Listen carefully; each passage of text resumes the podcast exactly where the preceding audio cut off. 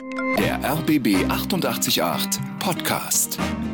100% Promi. Sind Sie denn gut rübergerutscht? Ja, ruhig wie immer. Ich habe zwei äh, Feierlichkeiten hinter mir immer. Am 31. Das ist natürlich der Heilige Abend.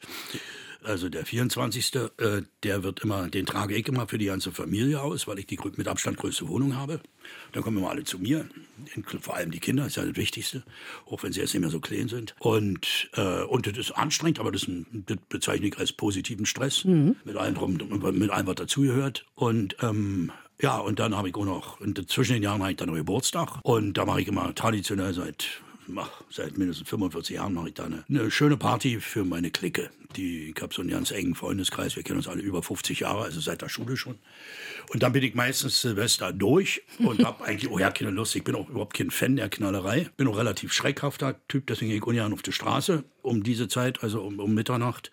Und ich habe auch ein bisschen Schiss, ähm, ich wohne direkt am Anger da äh, bei mir ähm, in Pankow und da wird viel knallt. Und man weiß ja nicht, ob mit meine fehlgeleitete, Ra äh, fehlgeleitete Rakete mm. äh, sich mal in mein, durch meine Scheibe verirrt und dann ich, wenn ich nicht da bin und löschen kann, äh, dann brennt mir die Bude ab. Da ist zwar noch nie passiert, mach mal, es war kein Holz hier, aber so, ja. Ja, ähm, Nee, und deswegen, aber seit zwei Jahren feiere ich beim Freund am Savini-Platz ähm, und das ist immer sehr entspannt und ja, das mache ich wahrscheinlich jetzt die nächsten Jahre auch so.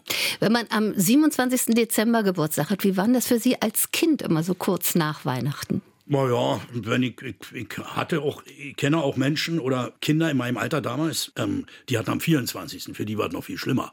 deswegen, ich habe mich einfach dran gewöhnt. Ja klar, schon nicht gar nicht mal deswegen. Klar, Geschenke gibt es dann trotzdem doppelt. Das, äh, also so meine Eltern waren da nicht so knickrig, obwohl meine Mutter sehr sparsam war.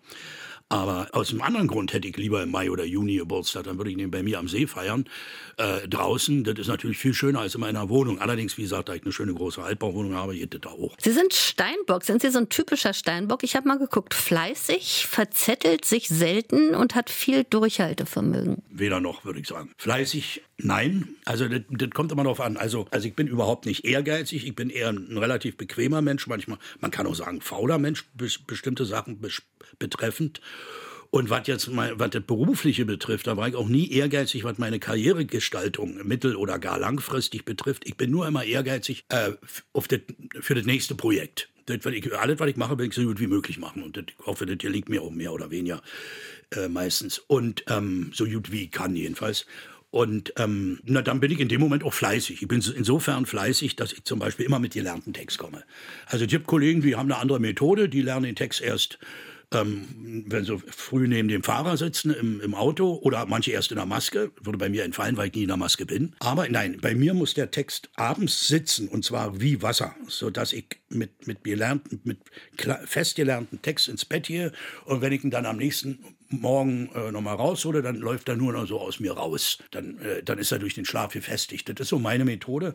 Da macht mir einfach die Arbeit mehr Spaß, wenn ich mich nicht in der Szene durch den Text hangeln muss und ja nicht richtig mit meinem Partner spielen kann ähm, äh, macht mir die Arbeit nicht Spaß. Aber wenn ich den Text drauf habe, der läuft aus mir raus, dann kann ich mich aufs Spiel konzentrieren, auf meinen Partner reagieren oder Partnerin und ähm, auch mit, ich spiele auch viel mit Blicken und so. Und, und in diesem Fall bin ich natürlich fleißig, das mhm. stimmt, und vor allem diszipliniert. Aber eben nur, was das Berufliche betrifft. Und Durchhaltevermögen sind so Sachen, also ich habe eigentlich sage ich immer, wenn ich danach gefragt werde, also als der liebe Gott die Geduld verteilt hat, da war ich gerade auf dem Klo. Echt, ja? ja, ja Nur bei sich selbst oder auch mit anderen? Bei, bei allen, bei allen, vor allem auch bei anderen. Und außer wenn es um Kinder geht, da habe ich eine Engelsgeduld. Also da habe ich ein, ein unendliche Durchhaltevermögen. Also was jetzt mal, wenn ich meine Kinder so als sie klein waren, na klar, da braucht man Geduld und da ja, aber eben dann auch nur in solchen Fällen. Ansonsten Nee, trifft. Also insofern bin ich, wenn das so sein soll, laut Horoskop, dann bin ich offenbar kein typischer Steinbock. Ja, und wie äußert sich das, wenn Sie dann ungeduldig werden? Wenn Sie dann laut oder ganz leise ich, oder was passiert ich, dann? Ich, ich, ich kenne ja meine Schwäche, ich sehe das schon als Schwäche, meine Ungeduld. Und ich habe immer, das, ich bin insgesamt im Alter mit den Jahren natürlich viel gelassener geworden. Ich war ja früher ein ganz anderer Typ. Ich war aufbrausend, äh, äh, habe mich, wenn ich, wenn ich provoziert wurde, ich sofort angebissen. Ich, ich bin im Alter, mit dem Alter natürlich ruhiger und wesentlich gelassener geworden. Das tut mir auch gut, das tut auch anderen gut. Also wirklich, das, hat sich gravierend geändert. Und hoffe immer, dass das auch mit meiner Ungeduld so mal Aber das hängt noch ein bisschen hinterher. Also die Ungeduld habe ich immer noch. Das, ähm, auch bei der Arbeit, wenn es nicht so richtig vorwärts geht oder irgendeiner einfach so unvorbereitet ist, dass, äh, dass wir hängen bleiben oder so, dann bin ich auch ungeduldig. Aber ich äußere das nicht. Äh, aber man sieht es Ihnen vielleicht an. Ja, ansehen kann man mir das manchmal, aber ich äußere das nicht mehr. Und äh, nee, eigentlich, ich rede jetzt ja nicht mal speziell von Arbeitskollegen, aber überhaupt, wenn, wenn Sachen, die eigentlich flutschen müssen, nicht flutschen, weil irgendwas nicht funktioniert oder irgendeiner nicht funktioniert, dann kann ich schon ungeduldig werden, aber ich werde mit Sicherheit nicht an den Betreffenden auslassen. Früher war es ein bisschen anders, aber mittlerweile denkt man, muss ja, man muss ein bisschen weiterdenken. Kann ja auch irgendwann sein, dass ich irgendwann, wenn ich, wenn ich mit, mit 70, 75, 80 immer noch äh, drehe und Filme, Filme mache oder na, Theater spiele ich, spiel ich nicht mehr, ähm, kann ja sein, dass bei mir auch das irgendwann mal nachlässt. Und ich, ist jetzt schon anders mit dem Textlernen. Also früher, ich brauche jetzt mindestens doppelt so lang, um den Text drin zu kriegen abends, als mit 30. Ne? Aber das ist halt so.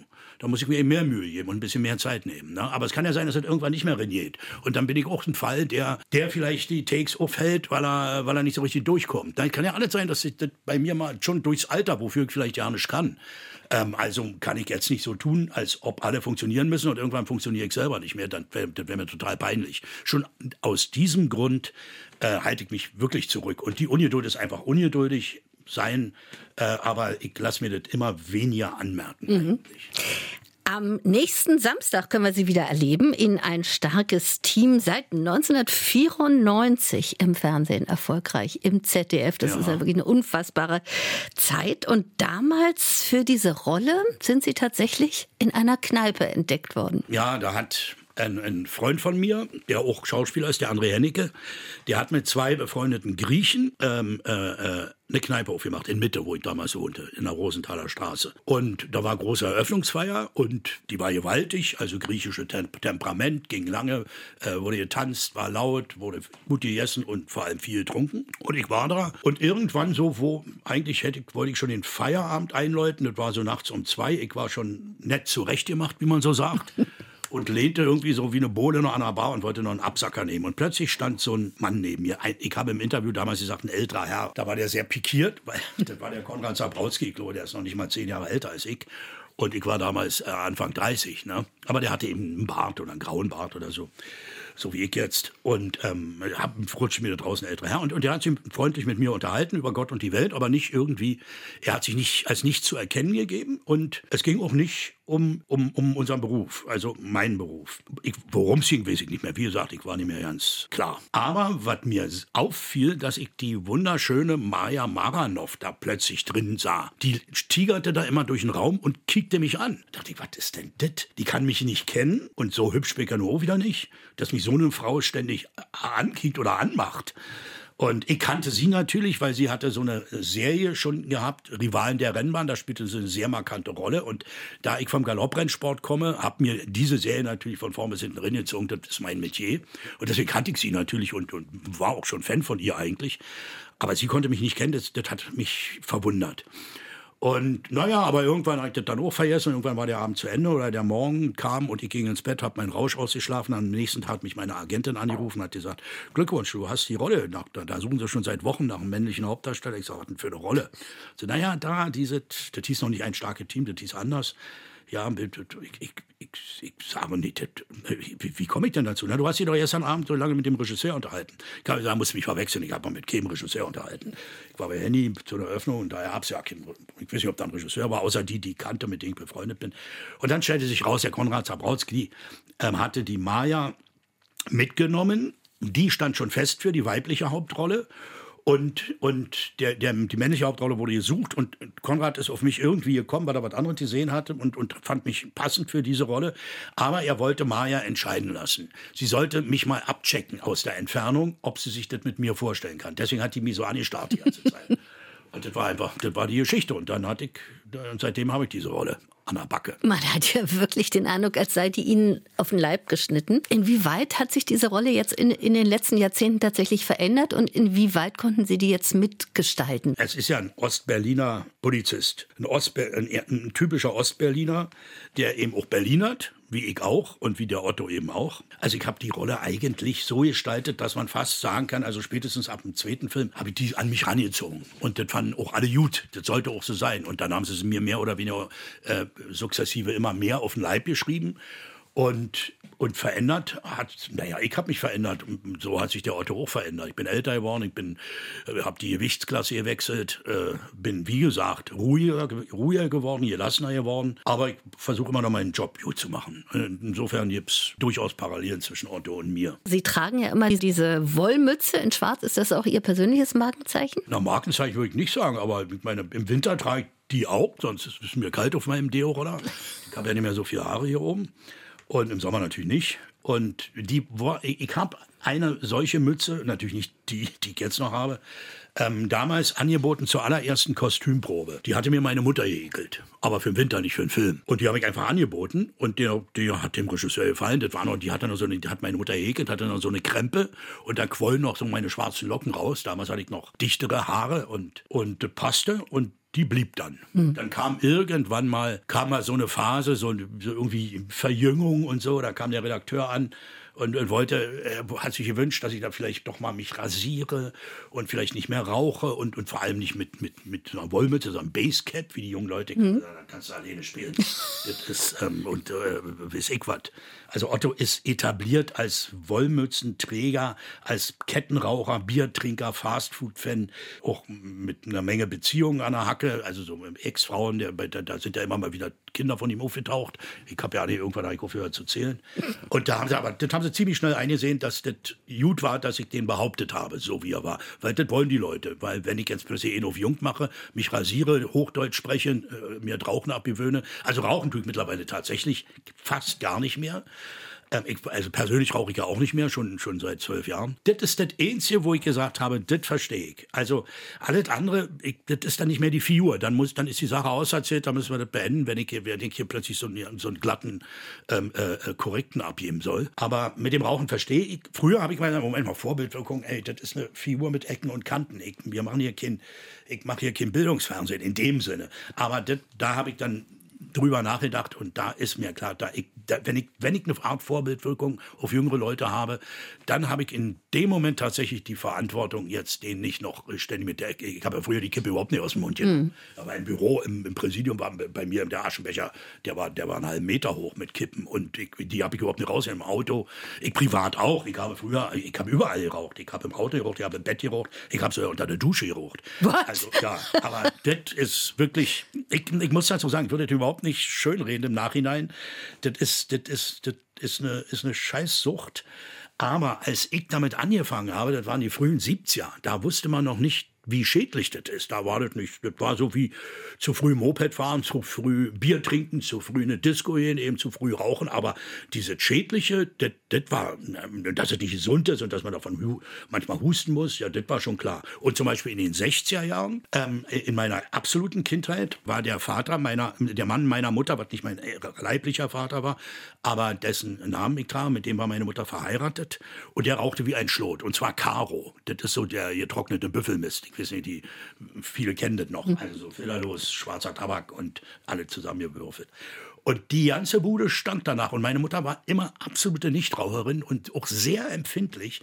Und die und später, Jahre später, habe ich sie mal gefragt, sag mal, wieso hast du dir das nicht, wie, wie hast du das ertragen, wenn dir, du als Nichtraucherin, du warst immer empfindlich und der hat die ganze Bude vollgequalmt. So, ja, das war unangenehm, das war, das war belästigend, aber man wusste überhaupt noch nicht, dass das schädlich ist in 60er Jahren. Und deswegen bin ich da auch hingerutscht und habe also mein halbes Leben lang geraucht. Und deswegen mache ich das als Otto auch nicht mehr. Ich, ich mache mal, also in je, jedem Film einmal irgendwie in einer Stresssituation draußen natürlich, dann zünde ich mir mal eine Kräuterzigarette an, das sind ja keine echten mehr, sehen, sehen aber aus wie echt.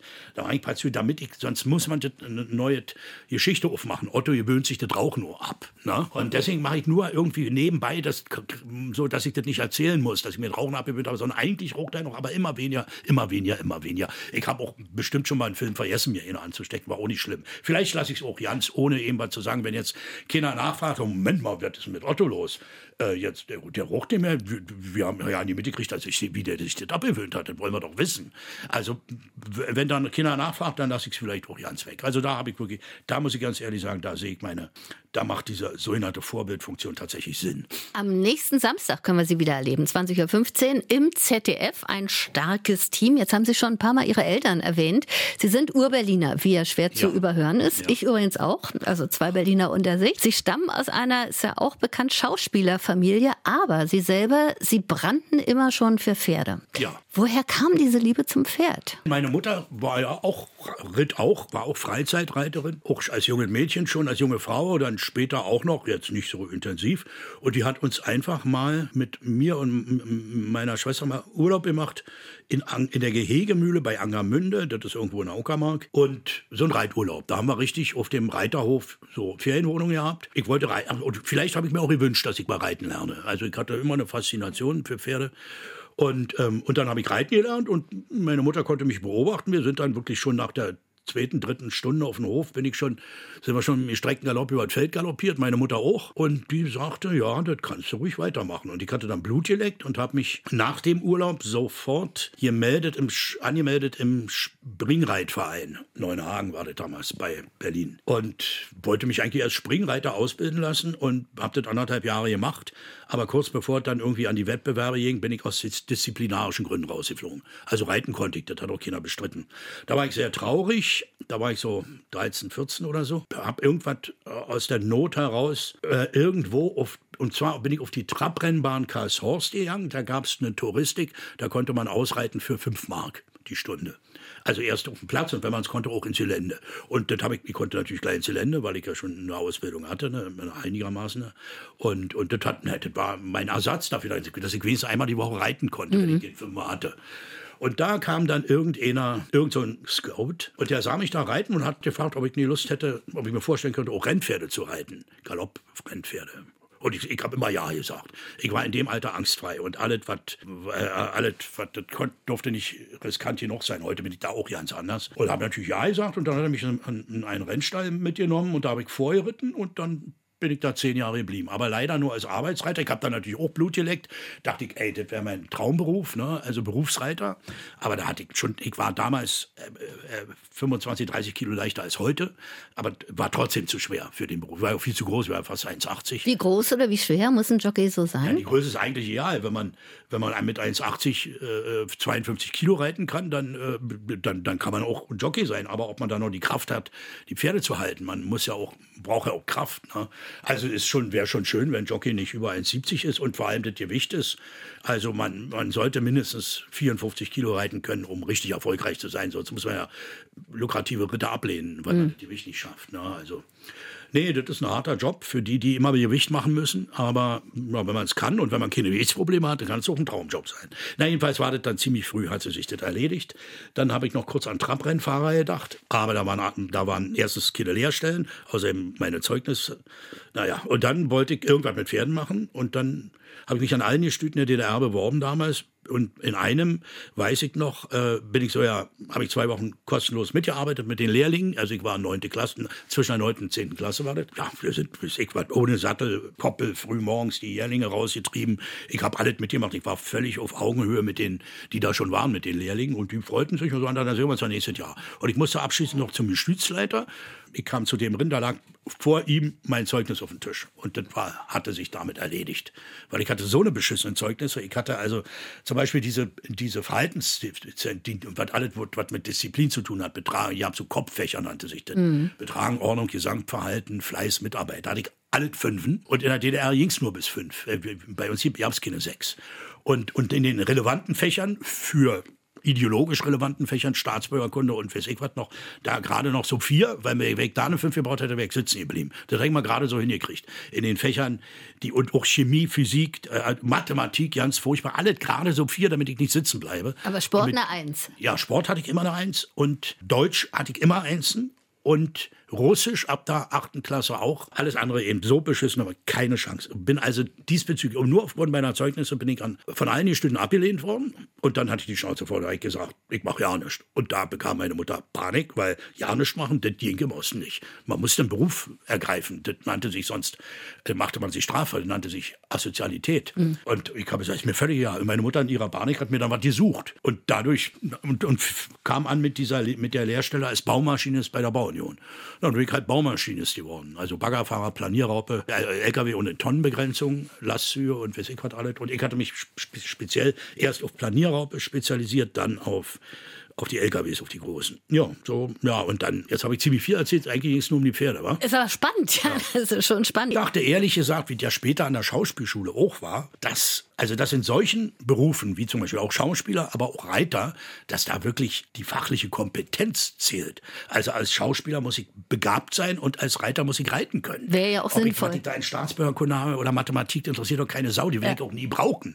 Und so dachte ich, ist das bei den Gestüten auch. Leider war das nicht so. Bei, bei der Schauspielschule war es so. Also ich habe mich an der Ernst Busch beworben. Moment, ja. Sie waren jetzt noch beim Baggerfahren. So, wie kam denn jetzt dieser, dieser Kick sozusagen, dass Sie gesagt haben, nee, ich gehe jetzt doch in die Schauspielerei. Na, weil ich, Eltern. ich wollte nicht mein Leben lang Baggerfahrer oder, oder Kraftfahrer bleiben. Und ich wusste, ich komme aus einer, Schauspiel aus einer Schauspielerfamilie, also aus einer Schauspieler- und Ärztefamilie eigentlich. Ich bin eigentlich der einzige Prolet sozusagen gewesen. Ich wusste natürlich auch, wer mein Vater war. Und der war, meine, meine, meine Mutter war auch Schauspielerin. Wolfgang Kieling, ja, kann man an der Stelle nochmal sagen. richtig Juter. Dem Sie übrigens immer ähnlicher sehen. Das war damals schon so, ja, ja, ja. Und dann machte ich noch, während ich auf dem Bau war, war ich in so einem Arbeitertheater das nannte sich im Osten so. Das heute würde man sagen Laienspielgruppe oder bis ich was. Und da wurden immer Sketche aufgeführt und bei mir haben sie immer gelacht. Immer bei mir am meisten gelacht und nach mir wollte Kinder auftreten und da hat der Leiter dieses kleinen Theaters da in Friedrichshain war das, hat gesagt, du willst ja nicht mal eine Schauspielschule bemühen, du hast ja Talent.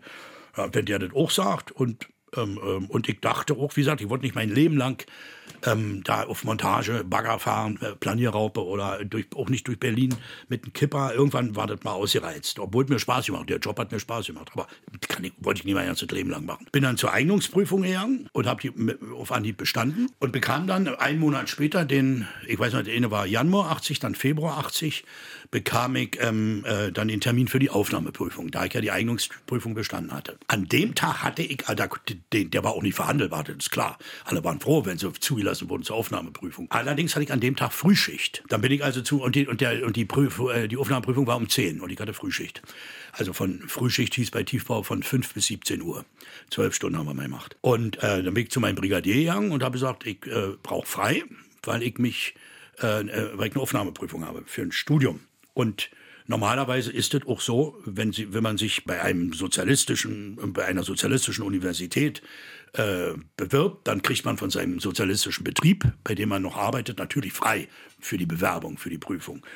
Und, und der sagt, okay, ja klar, kannst du machen, was willst du denn studieren? Ich sage, Schauspiel. Pff, zeigt er mir einen Vogel. Der hat mir nicht geglaubt, dass man das studieren muss und ich bekam nicht frei. Nun wollte ich aber die Prüfung auch machen und da bin ich einfach während der Arbeitszeit hin. Und also ich fuhr damals krass Kipper bei Tiefbau. Ich weiß nicht, ob ich beladen war oder nicht, aber egal. Die, diese Schule war für ein Jahr in, in 1980 ausgelagert in Biesdorf. Die war ja vorher und später auch wieder in Schöneweide, in der Schnellerstraße, die berühmte Schule. Aber da war sie für ein Jahr ausgelagert aus baulichen Gründen nach Biesdorf. Und da bin ich mit, mit, mit dem krass Kipper hingefahren. Ich habe da kaum auf den Schulhof gepasst. Das war wie so eine normale Schule, wie, wie die alle aussahen, die modernen, die Neubauschulen. Hab, mit, hab da überhaupt den Hof gepasst und hab da 20 Parkplätze blockiert wahrscheinlich und bin dann darin und bin natürlich, weil während der Arbeitszeit war, konnte ich mich nicht umziehen. Also ich hatte Arbeitsklamotten an. Und wir bei Tiefbau, äh, das war, wir hatten alle, was hatte ich an? Latzhose, Stiefel, Schiebermütze und wir trugen alle einen Bart. So, das war damals bei Tiefbau, die meisten Kutscher trugen Bart, weiß nicht warum, Vollbart. Und ich hatte auch noch eine Brille. Damals gab es noch keine Kontaktlinsen. Jedenfalls, langer Rede, kurzer Sinn, ich sah aus wie 35 und hab da, musste da unter anderem Romeo vorspielen. Und der ist bei Shakespeare 14. Jedenfalls, die Prüfer haben wohl, ich glaube, die haben flach gelegen vor Lachen, aber ich habe bestanden, auch auf Anhieb. Als ich dann bestanden hatte auf einer Prüfung, war ich mir noch nicht sicher, ob ich auch immatrikuliert werde, weil da musste ich dann auch mein Zeugnis einreichen und alles und das war immer noch dasselbe Zeugnis, diese katastrophale. Und ich hatte dann von, äh, von der Lehre das Zeugnis natürlich auch, das sah auch nicht viel besser aus, ähm, außer als ich die ganzen Qualifikationen hatte. Da ich, hatte ich hatte ja Scheine für alles, für verschiedene, verschiedenste LKWs, für Bagger, für Planierraupe, für verschiedene Bagger, für äh, Autodrehkran und ach, wie ich was alles. Aber natürlich, also gesellschaftlich irgendwie was Besonderes, äh, also ideologisch habe ich da auch nicht geglänzt. Ähm, und ich war auch nie äh, in einer Partei oder irgendwie engagiert. Ich habe nur das ganz normale durchlaufen, wie alle junge Pioniere, Thema Pioniere, FDJ und sobald man da austreten konnte, ist man ausgetreten und fertig. Und jedenfalls, es hat doch geklappt, weil die mich für begabt hielten. Und äh, sonst hätte ich keine Chance gehabt mit meinen Zeugnissen. Ohne, ohne, ohne Partei zu. Na, Partei ist jetzt nicht so wichtig, aber ohne, ohne Abitur dachte ich, geht das ja nicht Hochschulstudium. Aber das, das war eins der wenigsten, der wenigen Hochschulstudien, die man auch ohne Abitur bekam, wenn man geeignet war. Und das war mein Glück. Und der Rest ist im Grunde genommen Geschichte. Dann ging es sechs Jahre an die Volksbühne. Ja, genau. Und ab dem Zeitpunkt danach haben Sie durchgängig gedreht, ja. wenn man sich das so ja, anguckt. Ich war dann frei und hatte schon ein bisschen gedreht, aber noch nicht viel. Aber und dachte ich, jetzt probiere ich mal auf dem freien Markt. Jetzt habe ich mal Lust, Filme zu drehen, in erster Linie.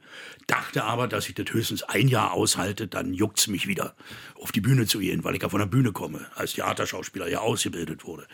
Ja, ja das hat dann nicht mehr, hat nie wieder gejuckt, weil ich habe dann gleich beim Film und Fernsehen die, vor allem Film, ich fing gleich mit vier Kinofilmen hintereinander an. Ich hatte einfach die schöneren Aufgaben als zum Schluss am Theater. Und so, so ging das weiter. Ne? Dann kam das starke Team, dann kamen tolle Einzelfilme, ähm, äh, dann kam die Wedel Großproduktion, der ist auf mich aufmerksam geworden, war ein großer Glücksfall und ab Schattmann war ich in, in allem drin bei Wedel. Und ähm, ja, und da, da, da hätte ich gar keine Zeit mehr gehabt. Theater zu spielen und ich hatte dann auch keine Lust mehr. Vor allem das Wichtigste an dieser Entscheidung ist einfach, das ist bis heute so, deswegen würde ich nie wieder fest ins Engagement irgendwo gehen, diese Unabhängigkeit. Gut, nebenbei kann man erwähnen, dass man als, wenn man dreht, wesentlich mehr verdient, als, als wenn man Theater spielt. Ein Vielfaches mehr als ein hochkarätiger Theaterstar. Ne? Also der, wenn er nur Theater spielt. Mhm. Der Hauptgrund ist diese Unabhängigkeit, die ich, die, die ich nie wieder aufgeben wollte und will. Das Jahr ist noch jung. Wie sehen die nächsten Wochen, die nächsten Monate für Sie aus? Also im Moment habe ich diesen, wie viele andere auch, den Januar-Blues das ist ein Monat, den ich hasse. Und ich versuche den irgendwie runter zu, rumzukriegen und, und sinnvolle Sachen zu machen. Also Steuererklärung oder meine Krankenkassenabrechnung muss ich mal so viel Bürokram muss ich machen. Irgendwie muss die Zeit schnell vergehen. Ich habe auch nicht mehr so viel Abwechslung. Meine Kinder sind natürlich aus dem Haus, die, die besuchen mich nicht mehr. Die Kleine fährt jetzt ein halbes Jahr nach Südostasien nächste Woche. Da, ähm, naja, und ich warte einfach nur wieder, bis es früher wird. Spätestens April bin ich raus bei mir am See. Ich, ich, ich habe mir das jetzt angewöhnt, die ganzen Sommermonate draußen zu sein. Also ja nicht mehr in Berlin. Also nur mal ab und zu mal rennen, Briefkasten leer machen, Blumis, oder was und Oder wenn ich Termine habe natürlich, ansonsten nur da draußen. Und dann ist, wird das Leben wieder schön. Aber hier jetzt bei dem Wetter, Januar, habe ich immer gehasst. Das ist mein, mein, ach, furchtbar. Dreharbeiten? Na, Dreharbeiten gehen im Februar los. Am, glaube Mitte Februar kommt der nächste Film. Bis dahin, nee, nee, ist nichts. Und ich will auch, ja, ablenken würde zwar, aber im Winter wird nicht so viel gedreht wie im Sommer wegen des Lichts. Ich habe eigentlich auch viel zu tun. Deswegen bin ich jetzt in den Wintermonaten nicht draußen, weil, obwohl das schön ist, aber wenn es arschkalt ist und ich nicht, noch nicht mal raus kann, dann habe ich ohne davon. Außerdem habe ich in Berlin, also in, in der Stadt, immer viel mehr zu tun als da draußen. Da draußen ist wirklich äh, das Haus und Garten und dann Erholung oder so. Ne? Und hier habe ich, ist mein Schreibtisch voll, muss abgearbeitet werden, diese ganze Bürokram. Und äh, Arzttermine hat man ja auch. Ich bin ja immer, ich bin ja eine Art, ja, ich lasse mir jedes Jahr so ein bisschen durchchecken von Fachärzten, ob alles in Ordnung ist, damit ich das Jahr ähm, mit Muten ihr Wissen beginnen kann oder fortführen kann. Ähm, das mache ich natürlich auch alles in Berlin. Also das, damit versuche ich jetzt diese, diese Winterzeit zu füllen, die ich nicht mag. Florian Martens, danke, dass Sie da waren. Hat mir viel Spaß gemacht. Ja.